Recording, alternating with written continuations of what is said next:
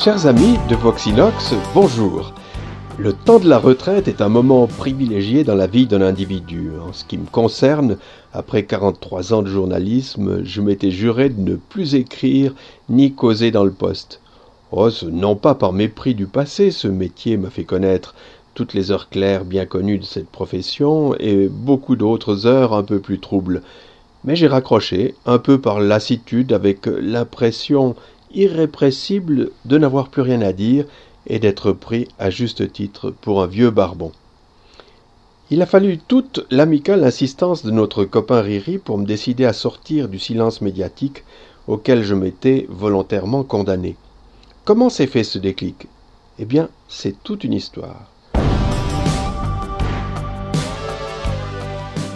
En déménageant cette année sur mes hauteurs valaisannes natales, tout ce qui avait meublé mon quotidien lausannois pendant des décennies, j'ai réalisé la richesse inattendue de mon patrimoine aéronautique accumulé petit à petit depuis ma plus tendre enfance. À cette occasion, il m'a fallu mettre en caisse et transporter pas loin de mille livres d'aviation et une collection de plus de 300 miniatures d'avions en métal injecté, dont les plus célèbres, ou du moins les plus connus dans le grand public, sont les séries des Dinky Toys, fabriquées en Grande-Bretagne et en France de 1933 jusqu'à la faillite de Mécano dans les années 1980. Que faire de tous ces cartons, de toutes ces boîtes, dont je suis à peu près le seul à apprécier la valeur historique? Pour les avions miniatures, mes trois petits-enfants se chargeront de leur faire un sort. Ma première collection d'une centaine de Dickin Toys et Super Toys s'était évaporée entre les mains de mon premier neveu, il y a une quarantaine d'années. Je l'ai recommencé en 1982 en étant beaucoup plus éclectique quant aux marques, mais moins ambitieux quant à la qualité des objets. Nous en reparlerons peut-être dans une autre chronique. Pour les livres, en revanche, c'est la déception totale. Même les bibliothèques ne s'y intéressent pas. J'ai essayé de les fourguer à la médiathèque du Valais sans succès. Et je les comprends bien puisqu'elles sont déjà envahies par des kilomètres de rangées d'ouvrages serrés les uns contre les autres qui ne sont pratiquement plus consultés depuis l'avènement d'Internet.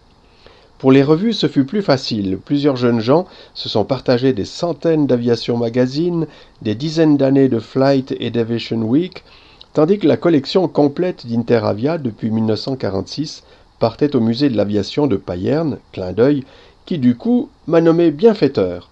En principe, les visiteurs devraient pouvoir les consulter, ce qui serait mon rêve. Un livre ou un journal qui n'est pas lu est un ouvrage mort. Oh, je sais bien, tous ces livres sont d'un intérêt bien inégal. Il y a là toute une série de Jane World Aircraft de 1955 à 2000, et catalogue annuel de la construction aéronautique mondiale, où tout est recensé jusqu'au dernier boulon des avions en production ou opérationnels. Il y a d'innombrables biographies de pilotes d'essai, en général pas trop bien écrites. Il y a des quantités d'encyclopédies dont les auteurs se sont copiés parmi sans vergogne. Il y a des récits souvent répétitifs de guerres aériennes, dont l'exemple le plus élaboré est le Grand Cirque de Klosterman, de grands raids comme Mon avion et moi de Charles Lindbergh. Mais à côté de tous ces bouquins, qui intéressent surtout les mordus et les historiens des sciences, il y a aussi quelques pures merveilles. Beaucoup n'ont pas été collectionnés par mes soins, je les ai reçus d'une amie journaliste, Eddie Aubry, qui les avait elle-même hérités de son ami Schubiguer, ancien pilote militaire et rédacteur en chef de ce qui s'appelait alors Radio-TV Je vois tout, on disait Radio Je t'ai vu.